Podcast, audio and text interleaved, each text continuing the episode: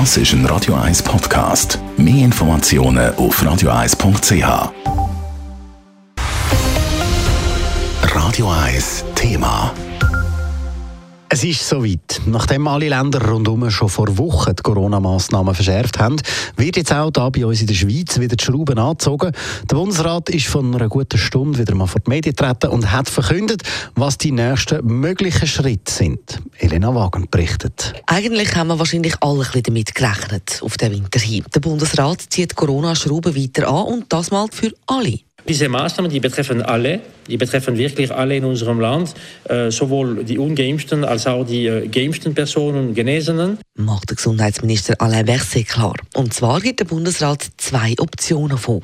Erste Variante Einführung der 2G-Regel mit Masken und Sitzpflicht. Das bedeutet, dass nur noch geimpfte und genesene Personen haben Zugang zu öffentlichen Orten im Innenräume. Und es gibt noch auch diese Regelung 2G+. Das bedeutet, dass dort, wo Maske nicht getragen werden kann oder wo man einfach nicht sitzen kann, Bars, Diskotheken oder so, es wäre die Regelung 2G plus ein negativer Test.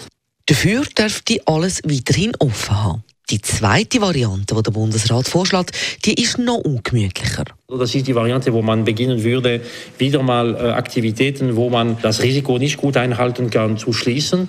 Heißt also, alles, wo keine Maske kann getragen werden kann, müsste zutun. Also zum Beispiel Innenbereich von Restaurants und Fitnesscenter, Bars und Discos. In geschlossenen Sportstadien wäre Essen und Trinken nicht mehr erlaubt. Bei beiden Varianten wäre außerdem vorgesehen wieder eine Homeoffice-Pflicht und Fernunterricht für Studenten.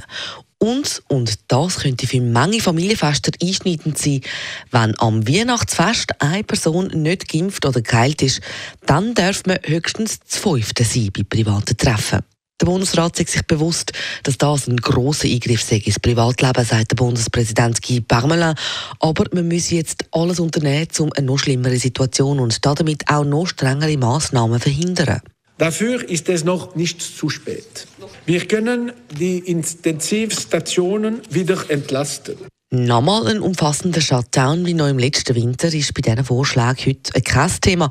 Aber es sei an der heutigen Sitzung vom Bundesrat durchaus auch diskutiert worden. Die Kantone und Verbände haben jetzt bis am nächsten Dienstag Zeit, um zu diesen Vorschlägen Stellung zu nehmen. Elena Wagen, Radio 1. Radio 1 Thema. Jederzeit zum Nachlesen als Podcast auf radio1.ch.